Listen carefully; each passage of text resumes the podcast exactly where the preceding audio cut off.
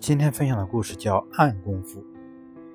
一个年轻人看到别人成功时，总想着做出一番轰轰烈烈的大事，却又不在意在小事上下功夫，只是一味抱怨自己出身不好，没有出生在富贵之家。一天，他到了山上的庙里，找到了一位禅师，向禅师说明来意。禅师什么话也没说，只带他来到山下。山下有一个湖泊，湖边晒着很多渔网。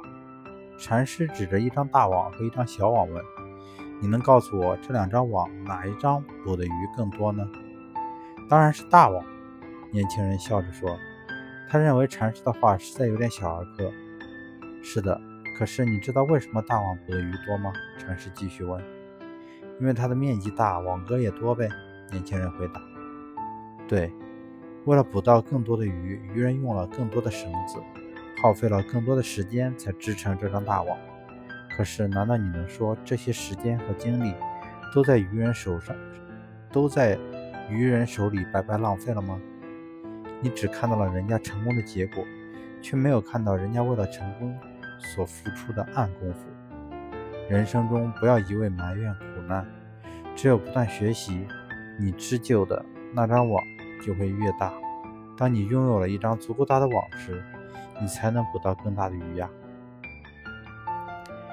年轻人听了禅师的话，茅塞顿开。从此，他再也不怨天尤人了，而是把时间放在了积蓄力量的暗功夫上，精心编织自己的渔网。